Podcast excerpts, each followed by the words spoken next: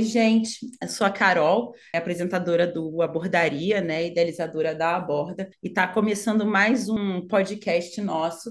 É, dessa vez que a gente tem convidadas internacionais né? A gente vai bater um papo com a Nízia e com a Ágata, que são duas irmãs, que são criadoras de vários projetos, entre eles a Picho, que eu acho que é o que é mais conhecido, mas elas também vão falar de outros dois projetos bastante importantes é, que acontecem lá em Paris e aqui no Brasil, né? E para completar essa conversa, né, a gente convidou o Casé, que foi um dos artistas que fez essa conexão do picho, né, com a borda, né, entre eles o Diego e o Alberto, né, acho que foram as pessoas que conectaram a gente para poder agregar, né, nessa um olhar, né, também de artista, para não ficar só produtoras e agentes falando aqui de um lugar sobre o artista sem o artista. Acho que a gente trouxe o Casé para isso. E antes da gente começar o nosso papo, eu vou pedir para cada um deles se apresentar. Vamos começar pelas meninas, obviamente, até porque Casé já é uma figurinha conhecida aqui do nosso podcast. Ele está num episódio da nossa primeira temporada, entrevistando a Luna, né, se eu não me engano. Então, eu acho que a Nisa e a Agatha podiam começar se apresentando. Antes disso, eu vou dar uma pequena introdução, assim, na verdade, uma descrição de quem eu sou. Eu sou uma mulher branca, de cabelo encaracolado curto, é, eu uso um óculos redondo, Hoje eu estou de top preto, eu estou gravando do Rio, aqui do escritório da minha casa. Não sei quem quer começar, mas acho que vocês dois poderiam começar se apresentando. Oi, eu sou a Agatha Montesinos, eu sou uma mulher de pele branca, com traços negros, cabelo bem cacheado, bem cheio, uso óculos com formato um pouco quadrado. É, eu estou hoje com uma, um casaco de tricô branco meio bege e tô de batom um pouquinho rosa. e com tô aqui no meu quarto escondida para ninguém escutar o que está acontecendo na casa, que aqui está um problema grande de chofagem, não estou com o apartamento aquecido nesse frio. É, então aqui tem um pedacinho do meu quarto com os quadros dos, dos artistas que, que eu adoro. É, então, eu sou Agatha, que chegou aqui em Paris há 10 anos atrás para fazer, continuar os estudos, depois de uma formação em publicidade que eu fiz lá em Natal, no Rio Grande do Norte, onde eu morava com minha família. É, cheguei aqui para fazer primeiramente uma formação em mediação cultural, depois fiz uma segunda formação em projetos culturais no espaço público na Sorbonne, e foi nesse segundo ano de mestrado que eu decidi criar a Associação Picho, é, que foi bem no período assim 2013, era bem um período do, de boom, né, do street art aqui em, em Paris. Então decidi criar essa associação. É, logo depois a Nízia veio integrar a associação também. E a gente continuou com, com esses projetos e eu continuei também trabalhando ao lado da associação em vários outros, vários outros projetos, com várias outras agências e estruturas de arte urbana daqui de Paris. E hoje em dia eu sou a, uma, uma das fundadoras, né, e diretora artística e de produção da agência Terrar, que é uma agência especializada em produção de arte urbana aqui em Paris. E aí a Nízia pode talvez se, se apresentar, né, para não falar no lugar dela. Sim, olá todo mundo. Eu sou Nízia, sou uma mulher branca de cabelo cacheado, com um óculos bem grande, quadrado, com brincos redondos e eu tô de casaco, tô do lado de fora, na área externa. Então aqui tá bem frio aqui na França, então tô bem protegida para ficar no quentinho. O meu percurso ele é um pouco diferente do de Agatha. Minha formação ela é muito mais comercial, mais especializada no comércio internacional mesmo que foi já feito, já decidido fazer essas formações para dedicar, para ter esse aspecto mais de desenvolvimento no setor artístico e cultural, para contribuir de alguma maneira para o desenvolvimento também desse, desse setor, né? Eu sou responsável de desenvolvimento da, da Picho, cofundadora e CEO da Terra, que é uma agência de, de, produção. A Picho também é uma associação que é especializada em projetos é, de arte urbana no espaço público. E é isso aí. É um prazer para a gente estar aqui com vocês. E aí, tudo bem, pessoal? Bem-vindos aqui ao podcast da Bordaria. Eu me chamo Casé, sou um homem negro, com cabelo crespo para cacheado, estou aqui de barba, sobrancelhas grossas, camisa branca, Estou aqui na cozinha da minha casa enquanto a minha filha dorme. É, sou artista urbano, né, radicado aqui no Rio de Janeiro. Aqui deve estar fazendo em torno de 40 graus agora, o oposto de Paris. Sou artista urbano focado em muralismo, né, muralismo urbano, é, murais em grande escala. Trabalho focado em muralismo já há mais de cinco anos. Tem um projeto aqui na cidade chamado Negro Muro, onde a gente traça a cartografia preta da cidade. Bom, gente, todo mundo devidamente apresentado, né? Eu queria agradecer, né, a disponibilidade de vocês, a disponibilidade né, da Nízia, da Agatha de estarem doando esse tempo para a gente, né, e pra, do Casé também.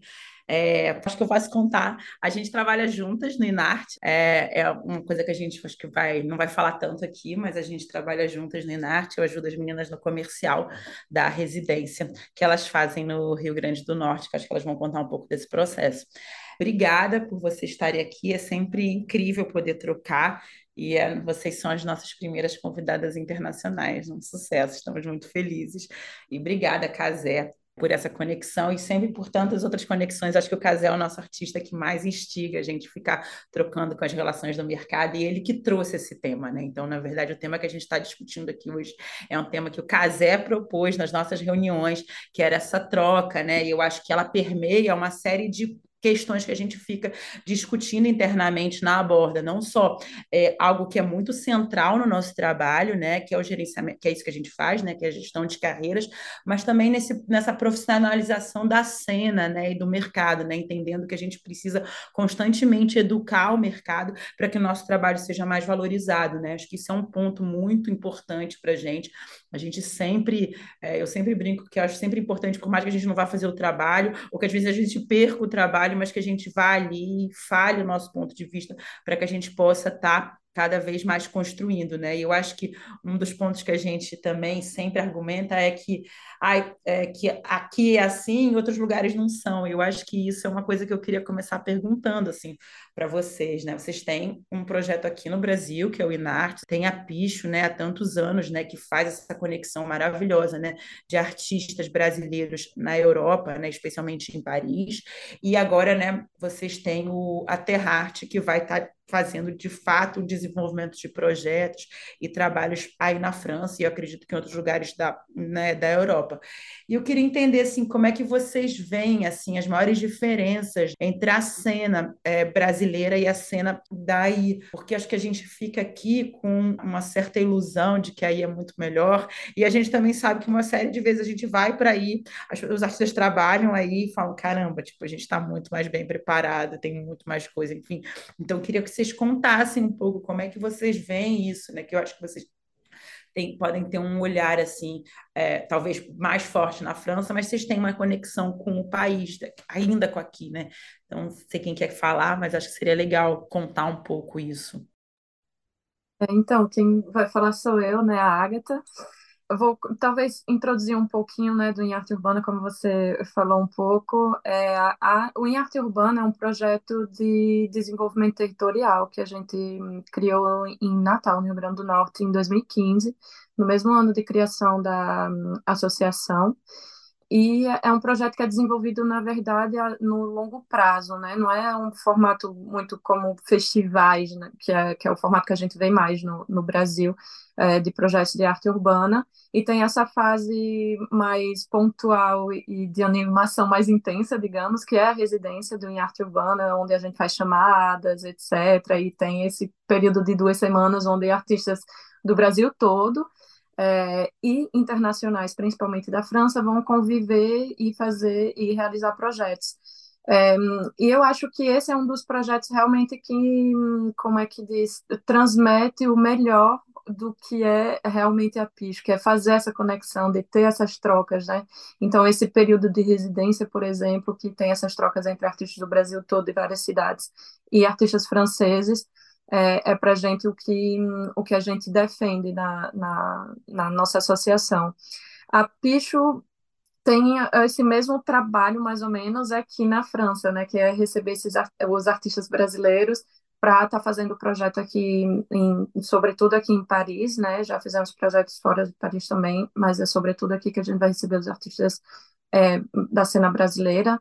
É, e para a gente é muito importante estar tá valorizando e estar tá fazendo essa promoção da, da arte, é, street, é, arte urbana brasileira aqui, aqui na França, que é muito bem vista, né? Mas eu acho que as principais diferenças, assim, na verdade eu já analisei várias diferenças em diferentes pontos, né? Que poderia ser, por exemplo, em técnicas que eh, no Brasil os artistas utilizam muito mais acrílica do que spray, por exemplo. Aqui spray vai ser muito mais fácil, né? De de, de tá nessa, de desenvolver técnicas com spray, de estar, de estar pintando com spray, porque é muito mais barato, muito mais acessível aqui do que no Brasil.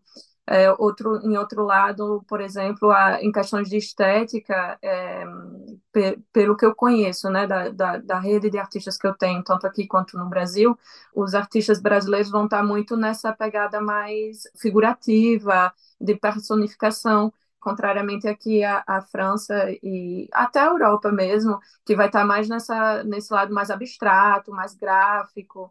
É, e, finalmente, eu acho que tem essa questão também de produção que tem, eu acho que tem dois lados, na verdade, né? Tem esse lado de é, burocraticamente, né? O, o quadro administrativo ele é muito mais pesado aqui na França do que é, no, no Brasil para, por exemplo, ter uma autorização de fazer um muro é muito tempo, é, é, é, realmente muito demorado, é muito complicado, é muito documento, é muita coisa para ser feita, muita gente para contactar contrariamente ao Brasil, alguns pontos do Brasil, alguns tipos de projetos, e o quadro técnico também, que aqui a gente tem uma obrigação de quadro técnico que no Brasil não tem não tem for, conforcement, desculpa gente, às vezes as palavras em português me escapam, né?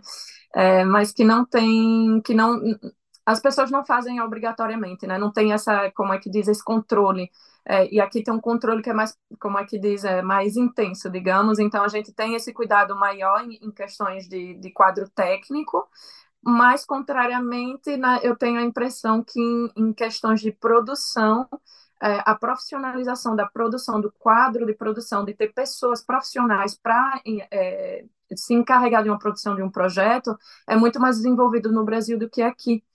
É, eu não saberia dizer porquê, eu não tenho essa análise ainda, é, sobretudo que eu fiz um, um, uma, um mestrado de, de, produção cultural né, há 10 anos atrás, e já era a décima edição dessa formação específica para projetos em espaços públicos, coisa que eu nunca vi no Brasil.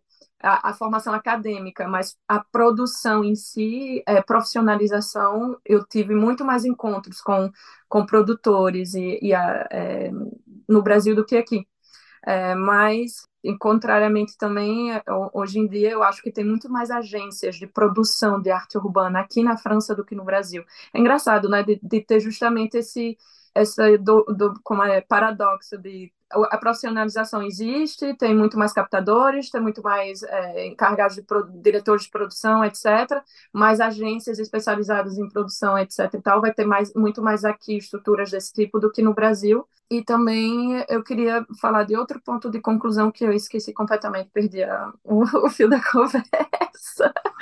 Mas é isso. Então, é, sim, a questão de agências também, né? De, de agências de, de gestão de carreira de artista Aqui também não tem muitos, tem muita gente independente que ajuda assim um pouco os artistas, mas o, os artistas estão muito soltos na natureza, digamos, aqui na Europa, é cada um por si, aí os artistas às vezes se embaralham todos, aí tem essa, essa problemática assim de, de, de ter uma gestão assim, mas eu, eu tenho a impressão que no Brasil os artistas são muito mais organizados do que, do que aqui na Europa.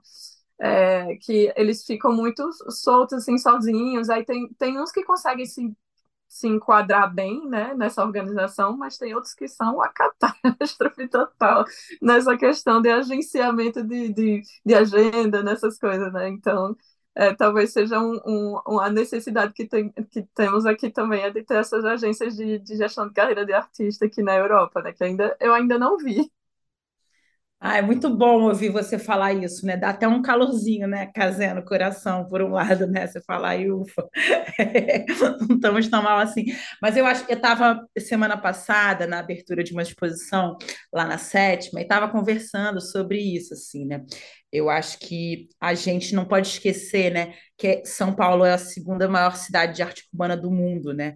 E isso tem um peso, né? Eu acho que isso tem um, um lugar. Eu acho que é, é e, e, parece que o que você fala é a reprodução é, do nosso mercado mesmo como um todo, assim, do mercado de trabalho independente da gente estar tá falando das artes visuais, assim, que eu acho que é muito representativo de como o país se estrutura mesmo, de como que as coisas acabam acontecendo, né? Acho que a gente não pode esquecer é que apesar de São Paulo né, é ser essa segunda maior cidade de arte urbana do mundo, a gente tem lá em São Paulo uma série de programas que valorizam né, e fazem o desenvolvimento da cena, né? Eu acho que isso cada vez mais é esse grande catalisador né, desse movimento, mas, ao mesmo tempo, a gente não pode esquecer que a gente não tem dinheiro, né? É um país que não tem dinheiro, né?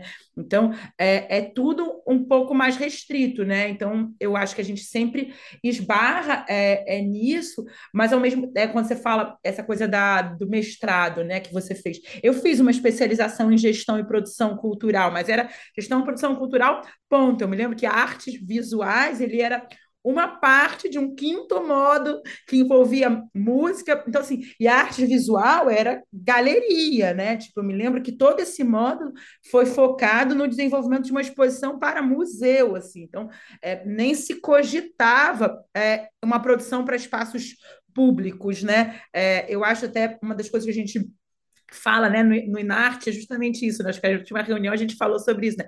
Não somos um festival a gente tem que continuar pautando esse lugar. Né? E hoje é sempre isso, né? os grandes festivais, né? porque eu, eu me lembro que eu, antes de né, fazer a gestão de carreiras de artistas é, via a borda, a gente era uma, uma produtora.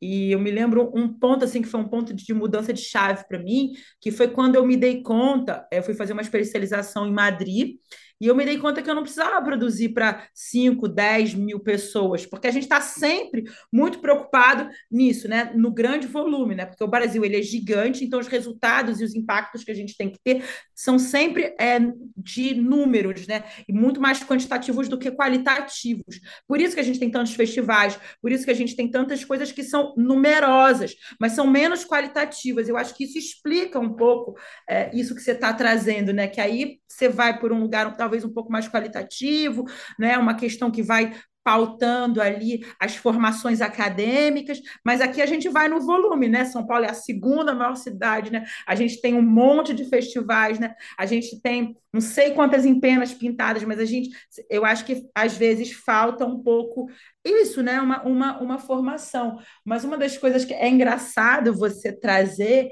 desse ponto dos artistas estarem soltos nessa grande floresta da arte urbana é que quando o Casé voltou a última vez, né, que ele pintou com vocês aí em Paris, e ele pintou é, lá com Marcel em Cássio, ele voltou justamente dizendo, nossa, aqui a sensação que eu tenho é que os artistas estão mais estruturados, né, tem uma relação é, é, com agentes e produtoras, e aí queria que, ele, que você contasse um pouco, Casé, assim, qual foi a sua percepção, assim, e nessa visão do artista, assim, que eu acho que a gente também não, a gente fala de uma outra dor e acho que você vai falar de um outro lugar, assim, é, você falou, sempre fala bastante dessas diferenças, então queria que você contasse um pouco.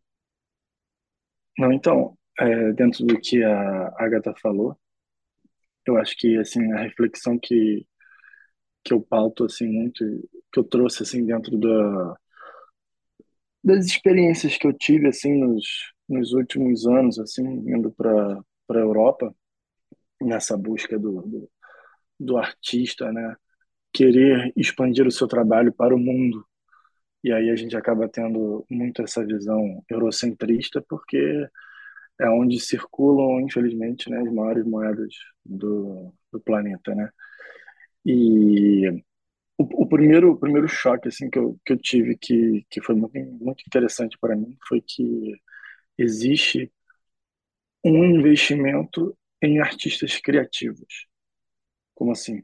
Num, um, no mercado de, de, de, de arte urbana que acredita, potencializa, né, investe em artistas com, com, com um trabalho mais autoral, digamos assim, né? numa, numa linha mais ilustrativa, mas né, pegando um, um, um set aí da Seth, o set, né, aí da, da vida, né, como, como um dos artistas de exemplo, assim, é um cara que trabalha uma tem um, tem um universo lúdico que, que me chama muita atenção. Tem um Bom K também, que trabalha com, com um universo lúdico, mas com uma linha mais é, mais pesada, né? mais, mais universo mais dark, digamos assim.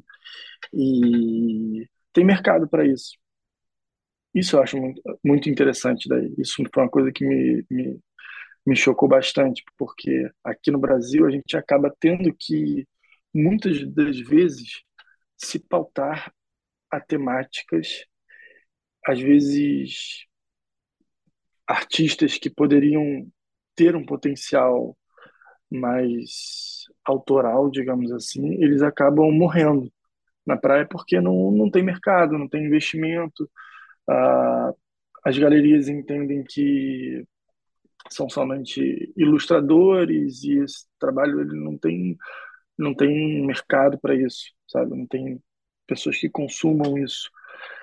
Só que ao mesmo tempo, nesse passar de, de ano aí, eu vejo que de um ano para cá, que eu acho muito engraçado isso, começa-se uma faísca em São Paulo, né, que é uma metrópole da, daqui do nosso país e o maior poder aquisitivo do nosso país e o maior cenário de, de arte urbana, né, na minha opinião, até do mundo, a ter um investimento e abrir caminhos para isso. Né? E você vê grandes marcas, grandes departamentos, né, absorvendo, por exemplo, a Luna Bastos, que tem que tem um trabalho nesse aqui no Brasil nesse viés que eu tô que eu tô falando.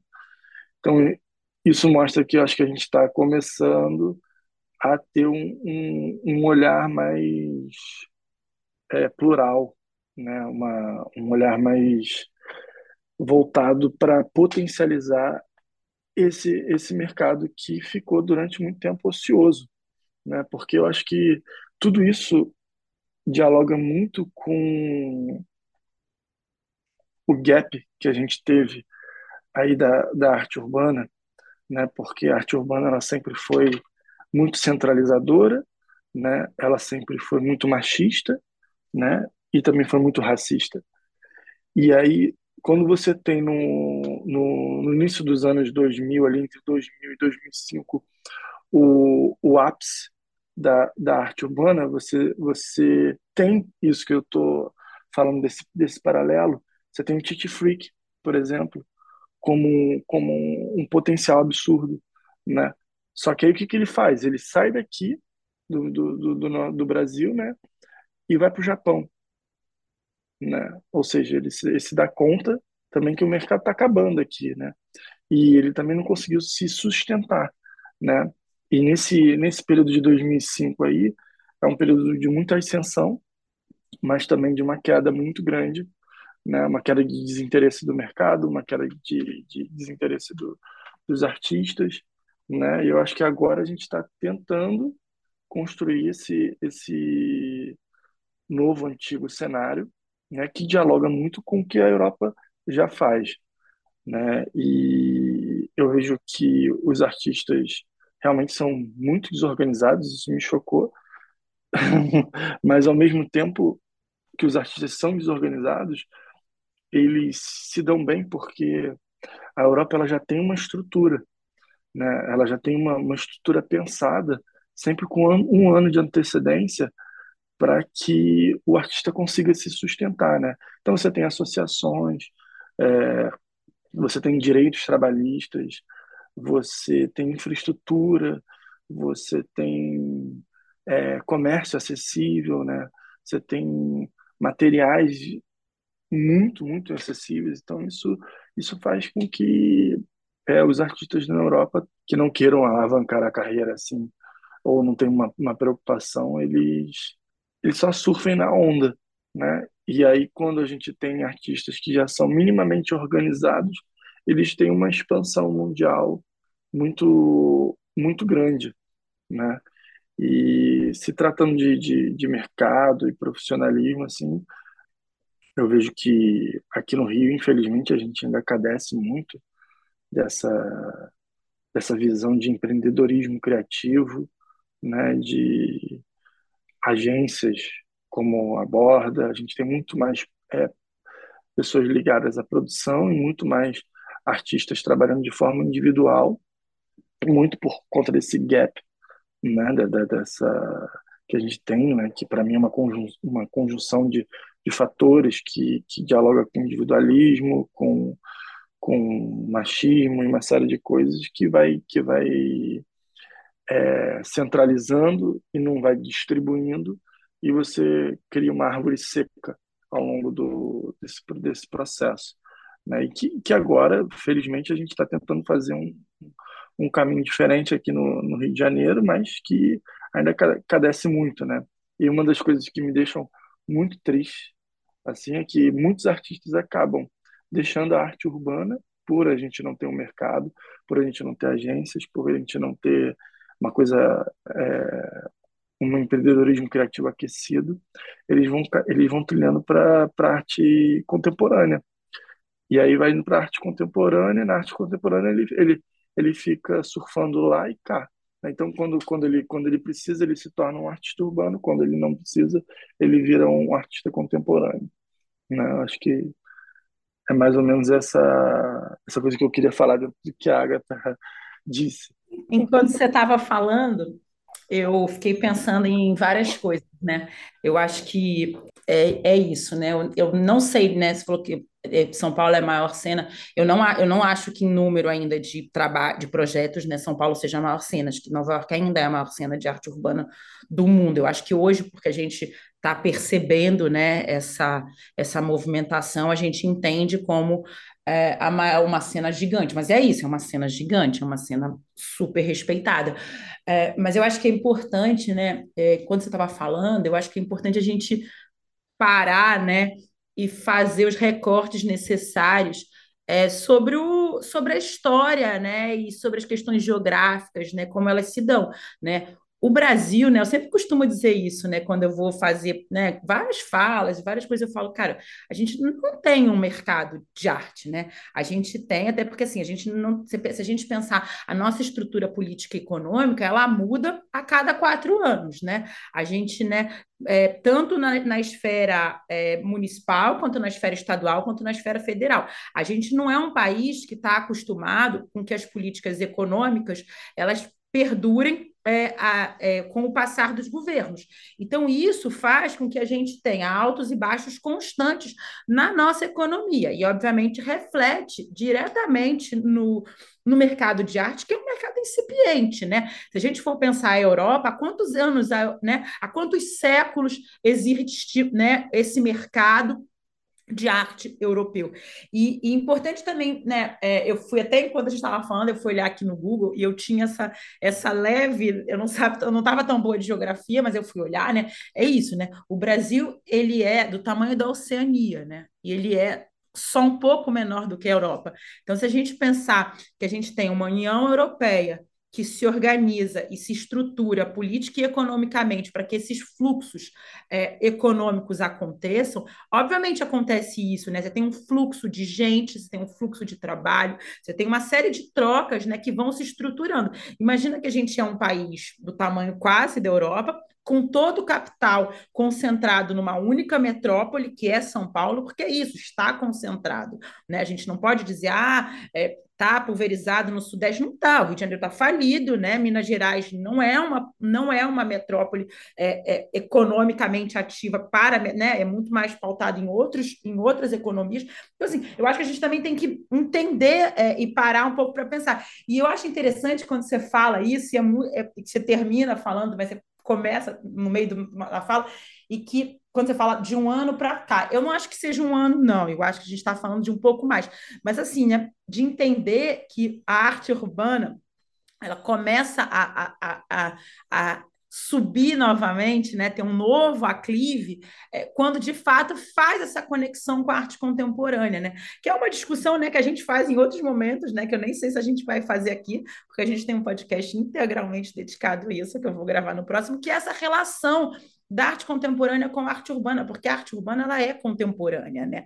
É isso, ela acontece na contemporaneidade, e eu acho que é quando a gente começa a ver essa mescla de artistas, como você traz a Luna Baixos, como tem uma série de outras, né, que saem é, é, ou vêm da arte urbana para a arte contemporânea e dialogam, ou o contrário, ou artistas de arte contemporânea que dialogam com trabalhos é, é públicos, que a gente começa a ver é, essa, essa possível potência e essa possível possibilidade. Eu acho que a pergunta né, que fique, eu nem sei se a gente vai ter uma resposta aqui, porque eu acho que nem, é, é, é nem existe uma resposta pronta, é como é que fa como fazer isso, né? Como que isso de fato ser saudável para esses artistas, né? Como é que isso pode ser construído? Porque a gente também sabe que a arte contemporânea é um jogo pronto, né? Que tem ali os seus players e que está o tempo inteiro também preocupada em ficar trazendo a grande novidade do momento, e que ora vão ser artistas urbanos, como você trouxe, e horas não, não vão ser, né? Então, eu acho que é, é, é, é, que assim, né? É muita discussão, né? Mas eu acho que o mais interessante é a gente perceber também, eu acho que a gente acaba tendo, né, que é esse complexo de vira-lata, né? De caramba, é, lá é muito melhor e aqui a gente não tá. E aí toda vez, né, acontece isso, toda vez que eu vou mostrar o trabalho é, da Aborda, dos artistas que a gente trabalha, para agentes ou para curadores de festival, a, a, primeira coisa que eles falam é justamente isso. Fala, cara, vocês são uma potência, assim. Vocês são uma potência de pensar o trabalho, né? Coisa que aqui na Europa os artistas não têm nem do que reclamar, porque também tem esse lugar, né? Quando a gente, quando você traz essa questão, né, do racismo, de todas as questões é, estruturais da nossa sociedade, né? o racismo, o machismo, né? É, enfim, uma série de questões que a gente vê é, na arte urbana como a possibilidade de uma pauta para essa luta, né? E como um lugar para essa discussão, na Europa não tem, né? Tá tudo pronto, né? Eles têm social security, eles têm milhares de coisas que a gente nem sonha em ter, né? Que eu sempre gosto, é muito é, é engraçado isso, porque quando um europeu me pergunta ah, como é que é, eu falo, vocês tiveram a Segunda Guerra, né? Passou a Segunda Guerra, vocês foram para a rua, vocês lutaram sobre os seus direitos e seus direitos estão aí. A gente nunca lutou pelos nossos, né? A gente está aqui é, nessa sobrevivência. E isso é que eu acho que é bom, assim, a gente também dá um certo calorzinho, né? Que é saber que a gente é potente, né? Que o nosso mercado tem um, um lugar enorme. Só que eu acho que o maior entrave, né?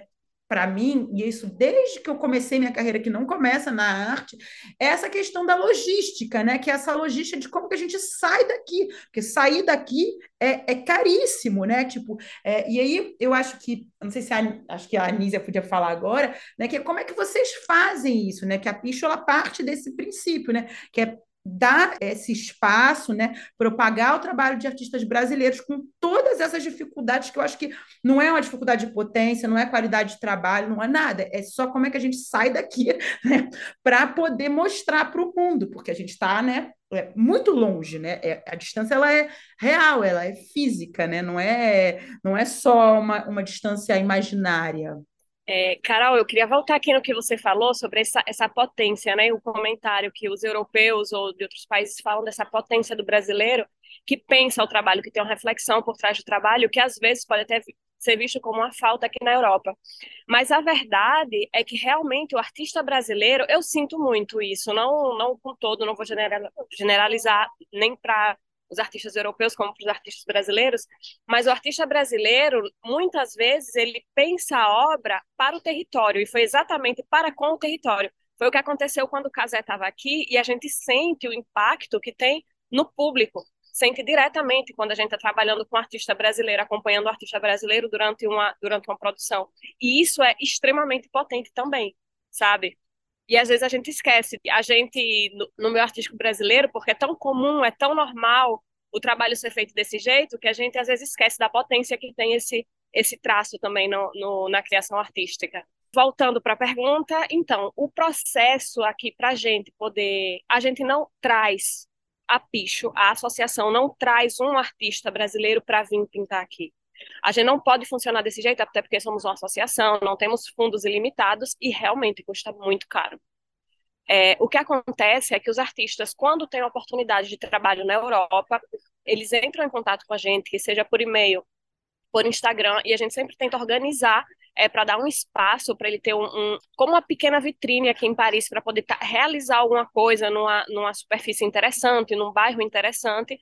E a gente sempre tenta organizar é, é, essa logística, porque sozinho um artista ele não pode vir para vir fazer um muro da pista e ponto final porque realmente os fundos são necessários para outro, para financiar a viagem, a passagem, é, um, um, um lugar para dormir, alimentação e tudo isso custa muito caro quando a gente pensa e vive em real, né? E isso também foi um dos motivos que deu essa vontade também para a gente de criar a nossa agência, a agência Terra, que está desenvolvendo projetos mais comerciais que podem, por sua vez, ter essa resposta financeira, né? Para os artistas.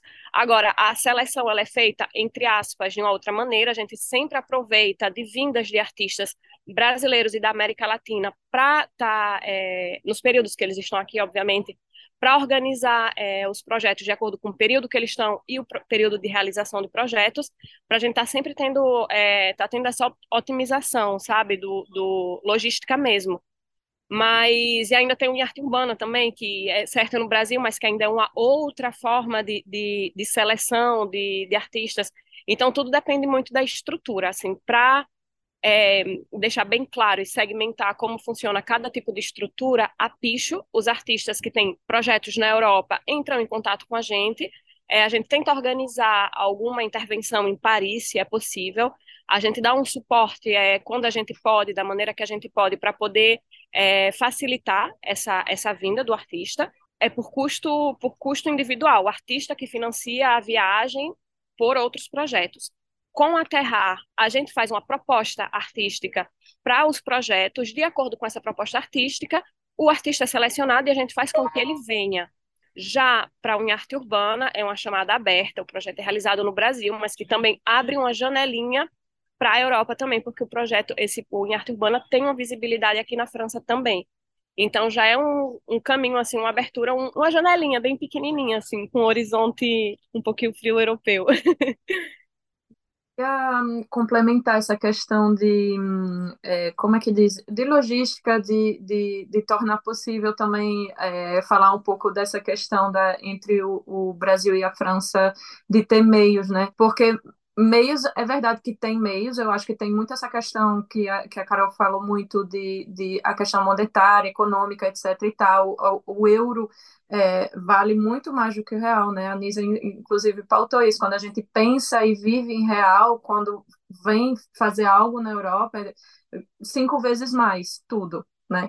Então, tem, tem essa barreira econômica e, e, logística que é, que é muito importante. É, mas eu acho que tem que pensar também que aqui na França não é tudo lindo, tudo rosa e tudo maravilhoso e que tem meios ilimitados e etc e tal, porque não tem, não é verdade. São pouquíssimos artistas que conseguem viver do trabalho deles aqui na Europa.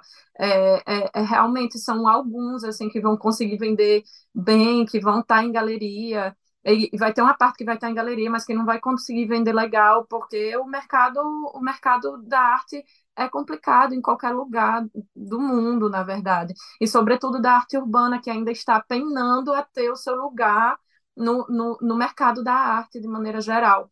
É, a, a, Europa, por exemplo, só equivale 3% do mercado mundial da arte contemporânea, que é um pedacinho, que a arte urbana é um pedacinho da arte contemporânea. Assim, é, um, é um negócio muito, muito grande de, de, de de questão de, de, econômica, né? Tipo, tem a China, tem os Estados Unidos que estão com, com um pedaço enorme do mercado da arte. Então a gente, a gente, outros países, né, incluindo a Europa, que é uma porcentagem bem pequena, o Brasil ainda fica com a porcentagem menor ainda, porque o real é em relação ao, ao dólar e, a, e ao euro é muito desvalorizado, entre aspas, né? Então tem esse lugar do mercado ainda que é, que é complicado e que é correlado a essa logística, a esse meios, como é que a gente realiza. Mas eu acho que tem também essa potência diferenciada do Brasil, que é se virar com o que tem, e que isso ajuda muito a gente aqui em produções, por exemplo, com, com, meio, com meios ridículos, digamos, a gente consegue fazer muita coisa, porque justamente a gente viveu o Brasil, de Brasil se vira com quase nada para fazer muita coisa. É, os primeiros projetos da Picho, é, a, a quase 10 anos atrás, que foi com, com ácido e, e, com crânio, a gente fez o projeto com nada, e tipo, tinha, tinha lift, tinha material, tinha tudo, e fizemos em penas de 15 metros de altura, sabe? Ou recentemente com Casé, que foi um projeto da Picho, né, onde a, a prefeitura daqui da, de, de Paris, né, do, do Distrito 10, só paga o material, a gente teve que se virar é, Nízia pagou do bolso dela o, a, a, como é que chama? O echafodagem, que eu não sei que chama, como é que chama no Brasil. É, e a gente foi levando no ônibus, empurrando assim para chegar lá para o Casé poder pintar o muro dele, sabe? Então, é esse negócio mesmo assim de, de, de meios, a gente se dar, se dar meios para poder realizar alguma coisa. E vai depender sempre do quadro, como Nízia disse, né? No meio associativo vai ter esses momentos de galère, como a gente chama, diz em, em francês, e em termos mais comerciais, né, vai, vai ter meios que são mais fáceis. E eu acho que o Brasil, como a França, é mais ou menos a mesma coisa. Tipo, quando você faz um projeto comercial no Brasil, você tem meios. E as marcas pagam, né, para fazer projeto projeto mais, como digamos assim, com mais impacto, com mais meios, com mais meios técnicos e, e artísticos e tudo, sabe? Enfim. Eu acho que o, uma dica que a gente pode dar, assim, né, não sei se é uma dica, mas para abrir caminhos para essas pessoas que, que, que almejam para expandir seu trabalho para outros países, né? Acho que é isso, entender que há dificuldades em qualquer país, a primeira dificuldade da, é a língua, que você vai, vai ter que se virar, né? Se tratando de, de, de França, a maioria das pessoas só falam francês e não vão falar inglês, então você vai ter que aprender um pouquinho de, de francês para poder se virar. Mas é isso, é tentar mapear, né? escolher um, um, um país de destino, né? comprar uma passagem, ir para lá e começar a mapear outros países que você almeja é, viajar, né, para conhecer, para pintar, expandir o seu trabalho e, e catar essa, essas pessoas. Que, ah, conheço alguém que está na Alemanha que poderia me receber para para tentar fazer uma pintura num colégio, né? E assim você vai, você vai, você vai construindo o seu, o seu, o seu caminho ali, o seu espaço nesse, nesses locais e, e, a gente, e eu tenho certeza que fazendo um bom trabalho, esse trabalho ele, ele é bem visto, assim. Eu como exemplo, como exemplo assim, foi quando a primeira vez que eu participei do Inarte com a Agatha e a Nízia, né? E aí eu já tinha comprado uma passagem para Paris e mandei mensagem para elas, ó, tô indo para Paris e tal, não sei o que, acha que vou pintar um murinho aí, dá pra fazer alguma coisa, né? Já pensando nesse mapeamento. Aí pintei.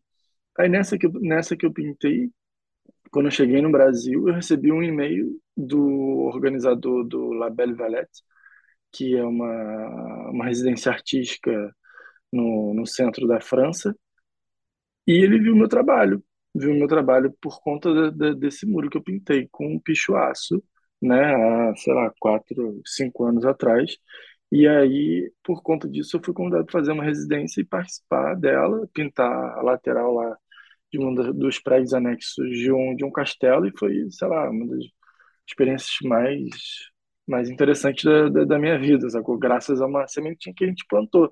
Então, acho que é isso. Você tem que, primeiro, não desistir do, do seu sonho, né, e correr atrás, porque é isso, é o, essa coisa que a Anísia e a Agatha estão falando da importância do trabalho brasileiro, dos murais brasileiros na, na Europa, eles são muito marcantes, né? É, todo brasileiro que se propõe a pintar na Europa sempre ganha muito espaço. É impressionante, porque a gente faz diferente, a gente faz com muito afinco, a gente faz com, com muita qualidade, é um trabalho diferenciado, é um trabalho potente, né, que muitas das vezes narra com o seu entorno, né, e isso reverbera de uma, de uma forma muito positiva na, na carreira de todos os artistas. Eu não conheço um que não tenha ido para a Europa e não tenha se expandido, de dali tenha ido para a Alemanha, da, da Alemanha ter ido para a Espanha e assim por diante. Então, acho que como conselho de artista assim, que está nessa busca também é não vamos desistir, vamos continuar.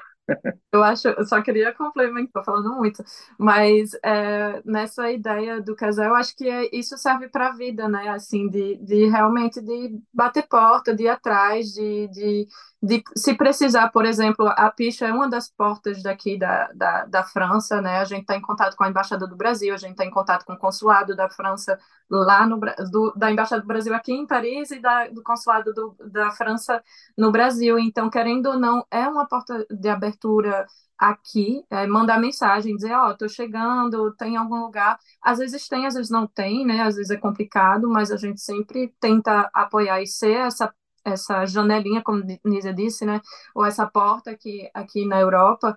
E, e, a gente tem muitas histórias de artistas realmente que fizeram um, um, projeto que às vezes pagaram do bolso, porque tem artista que consegue ser convidado para ter projeto, e tem artista que paga do bolso, que vai juntando dinheiro para vir na Europa, fazer um primeiro projeto, mas esses pro, primeiros projetos de, é, abre uma oportunidade assim muito grande, que seja para fazer outros projetos em outros lugares que sejam também para abrir para galeria, por exemplo. Teve, tiveram artistas que conseguiram depois fazer projetos com, com galerias depois.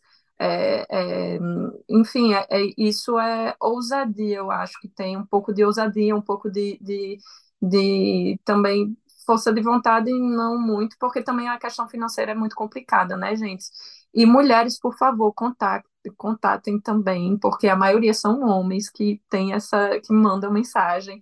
É, não sei qual é o problema, não sei o que, que é, mas tipo, eu acho que 90% das mensagens que a gente recebe são homens que mandam mensagem. As mulheres não mandam muito estamos aqui para receber e, e para dar esse apoio mesmo e de, de ser esse espaço.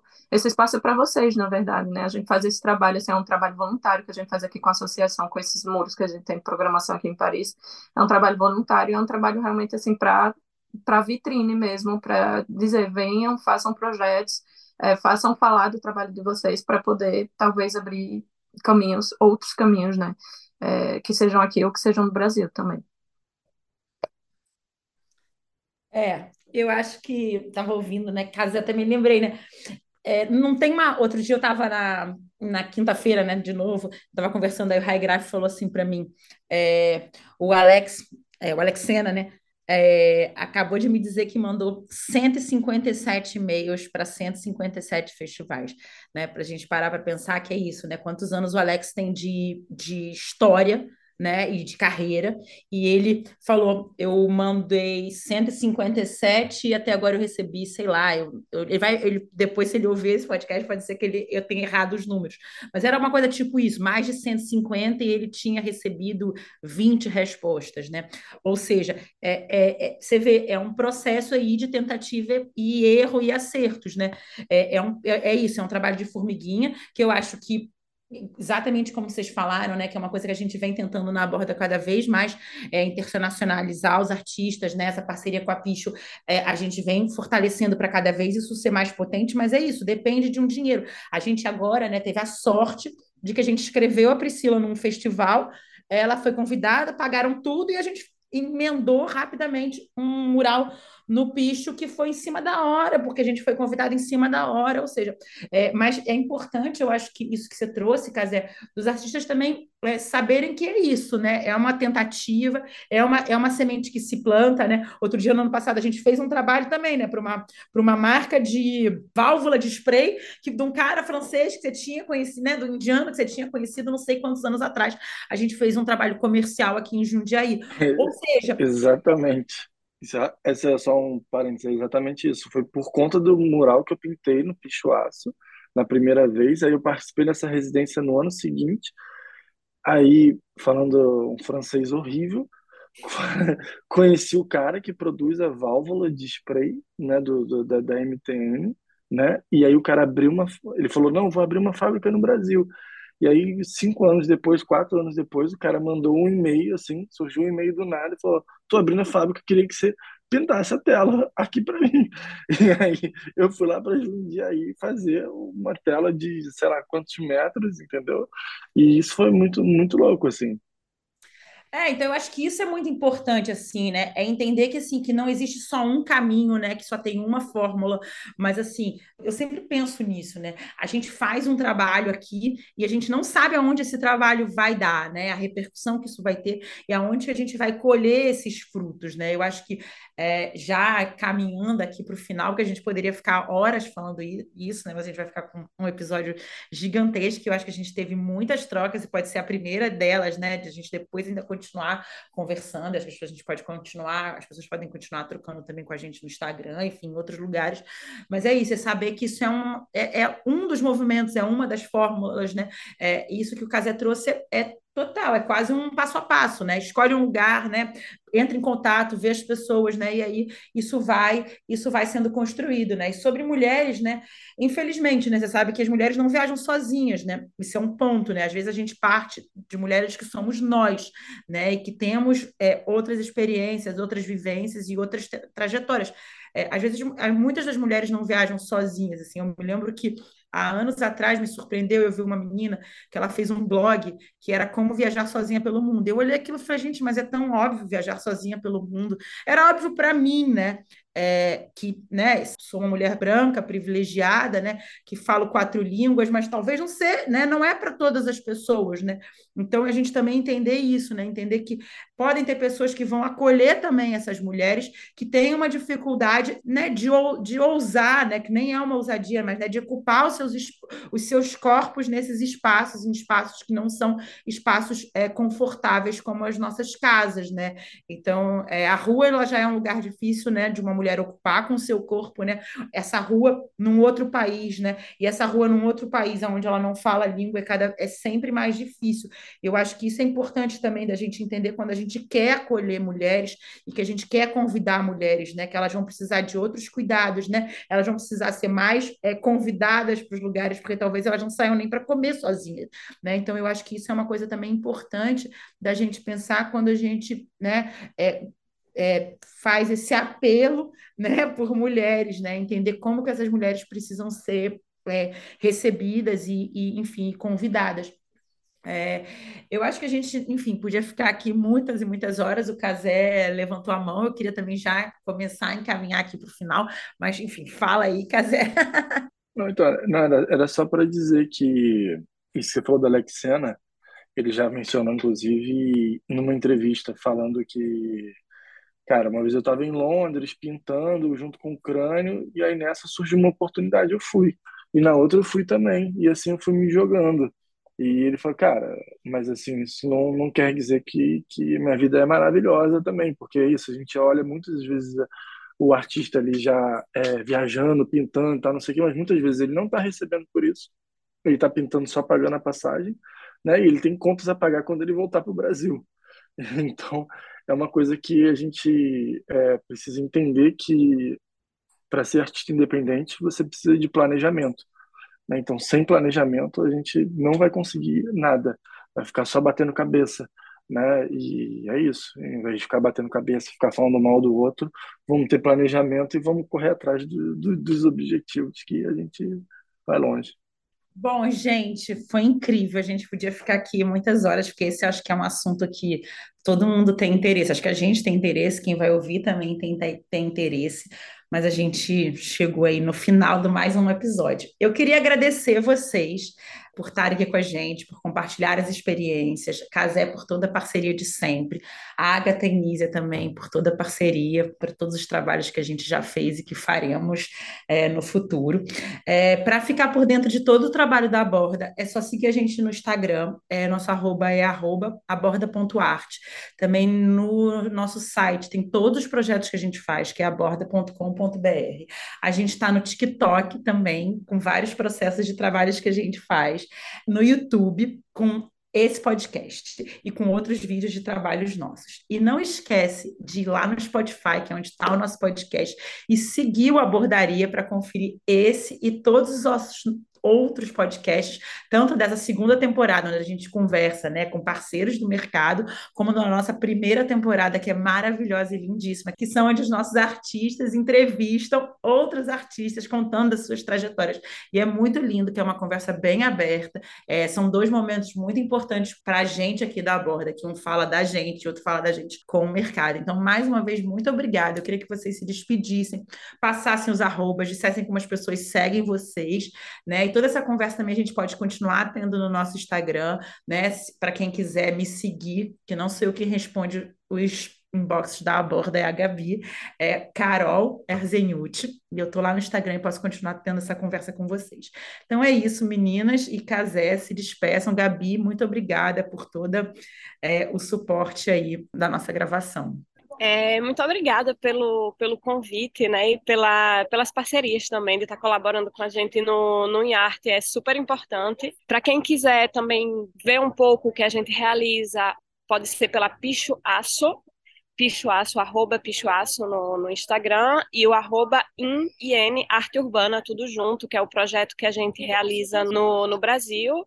É, pessoalmente, vocês podem me entrar em contato comigo no Nízia Montesinos, não sei se é tão fácil, acho que é um pouquinho mais complicado, mas eu estou também sempre disponível para responder qualquer pergunta. Se qualquer artista tiver alguma curiosidade também, pode falar comigo, até mesmo pelo Instagram do da pista também, que eu, Agatha, a gente tá sempre respondendo todo mundo. Valeu, um beijo.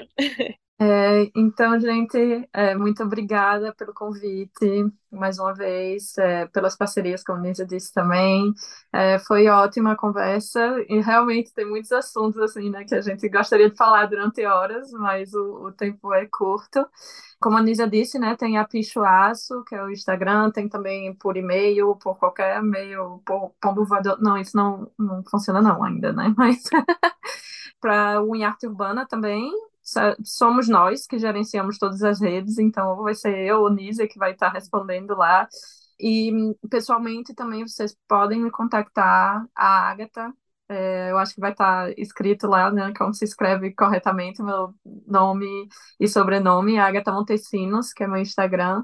Também estou sempre disponível para falar de projetos, para falar, para dar conselhos. Eu realmente sei também o lugar da mulher no exterior é muito difícil, mas a gente pode compartilhar histórias e trocar figurinha e ver como é que como é que a gente se ajuda, né? É isso. Muito obrigado aí pelo convite, dividir essa mesa internacional aí online com vocês. Foi um prazer. Quem quiser trocar uma ideia, pode acessar lá meu Instagram, que é casearte, com Z. Fazendo merchan aqui, caso vá a tempo. Estou lançando aí o, o, um workshop em abril de empreendedorismo criativo. Então, fica a dica aí para quem quiser. Esse mês aí, a partir do dia 8 de março, estaremos no canal GNT também. Fica a dica. Valeu!